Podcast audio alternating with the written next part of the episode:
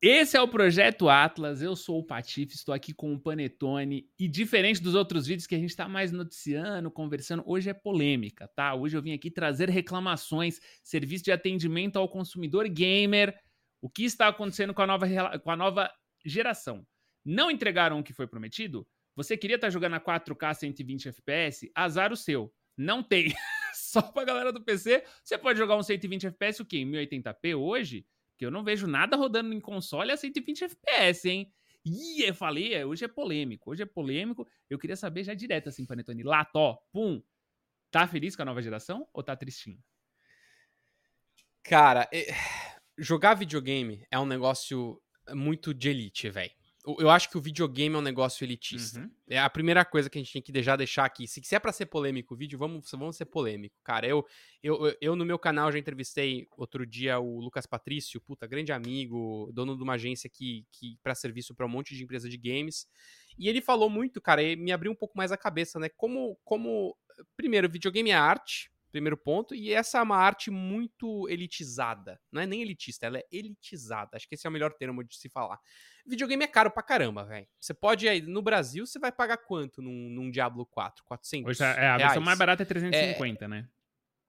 350. Então, pô, já começa por aí, né? Os jogos eles não são baratos. E isso não é culpa das empresas necessariamente, né? A gente tem vários outros problemas como economia, a diferença do dólar pro real, e mesmo você às vezes produzindo a mídia no, no local, você tem a empresa ela usa coisas dos Estados Unidos. A, a, a complexidade do porquê que o preço é caro não é uma culpa das empresas, tá?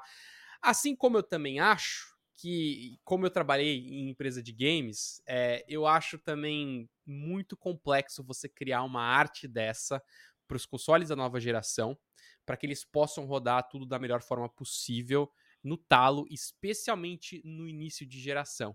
Eu acho que sim, Patife, acho que eles prometeram demais para uma, uma série de consoles que, como em todas as diferentes eras de consoles, você tem um tempo de aprendizado. Você tem os primeiros jogos que saem para o novo videogame, cara, eles, eles tentam ali extrair o que deu para extrair do videogame, né? É, toda vez que a gente tem um novo hardware, você tem que fazer um jogo pro hardware da Sony, pro hardware da Microsoft. Se você tem muita, muita, sei lá, que, que você tem que ter, mas você consegue também botar num console da Nintendo, isso é um outro esforço que você tem que ter, né? E é óbvio que no fim, das, no fim dos dias você vai acabar tendo que perder alguma coisa. Eu acho que a perda é justamente essa, você não consegue otimizar ao máximo. Eu acho que sim, você tá certo, eu acho que ainda a, essa geração tá muito no começo.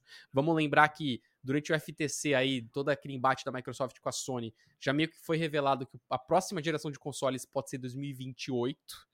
Então a gente ainda tem cinco anos pela frente. Eu acho que a partir de agora, após pandemia, os jogos que estão sendo feitos agora, esses talvez mostrem pra gente o que foi prometido. Porque realmente, por enquanto, cara, para mim, ou você escolhe qualidade gráfica, ou você escolhe desempenho se você está nos consoles. E, e eu acho que 90% das pessoas preferem desempenho ainda. E você, Patife? Eu vou, eu vou surpreender e falar que eu tô satisfeito com essa geração.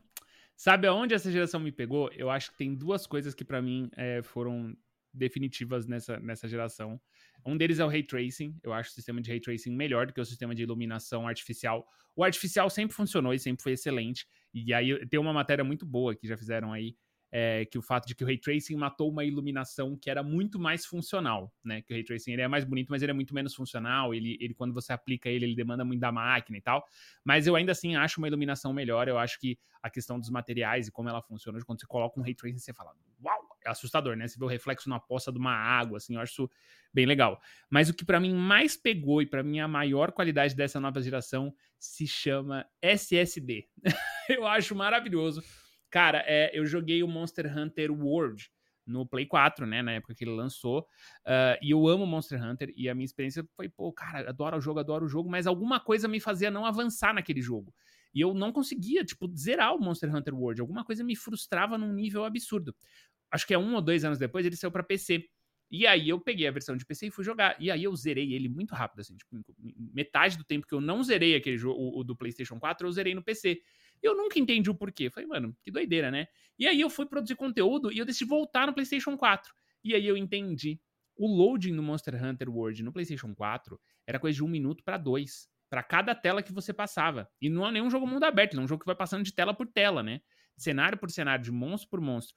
E no PC, isso era tipo 3, 4 segundos. E essa nova geração, que aí vem com o PlayStation 5 e, e os dois Xbox Series, né? Cara, não, não tem loading. O Final Fantasy é incrível. Eu aperto um botão, o meu, o meu console liga, eu aperto um outro botão, em 10 segundos eu, eu liguei o console e eu tô no Final Fantasy, no exato lugar que eu parei de jogar. É, aquele, o, o é, os dois, né, tem esse, esse, esquema de resume, né? Então você, você, simplesmente despausa, você liga o seu console e despausa de onde você tava. É, o Fast Travel é um negócio maluco. Então, é, se você compara o Fast Travel do The Witcher antigamente e do The Witcher hoje, é coisa de segundos. Então, a nova geração satisfez muito minha experiência nisso. Eu sinto que eu consigo ficar imerso no jogo, né? Ainda mais hoje em dia que a gente sempre joga com o nosso celular do lado, quando tem loading eu puxo o celular e vou pro Twitter, tá ligado? É, e agora não. Agora, quando tem um loading, eu sei que é rapidinho. Ele pum, começa. Quando um jogo demora no loading, eu falo, ih, caramba, né? Ou jogo online que tem que montar lobby, Battlefield e tal, tem que montar o lobby, demora um pouquinho para engatar, né? E isso já me dá um negócio de ansiedade, assim. Então, é, me pegou. Mas eu entendo a reclamação da galera, tá? Eu acho que, que realmente é o que você falou.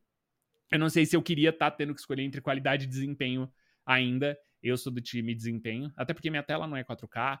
É, mas, mas enfim, eu, eu, acho que eu acho que eu entendo os dois lados da moeda. Eu estou satisfeito, eu estou feliz, mas eu gostaria de jogar ele. Eu gostaria de jogar com 4K 120 sim, e faz falta, tá? Eu acho que é o que você falou. A gente tem tempos ainda para as empresas entenderem até onde as máquinas delas vão, mas eu espero que, que comece a aparecer, velho, porque.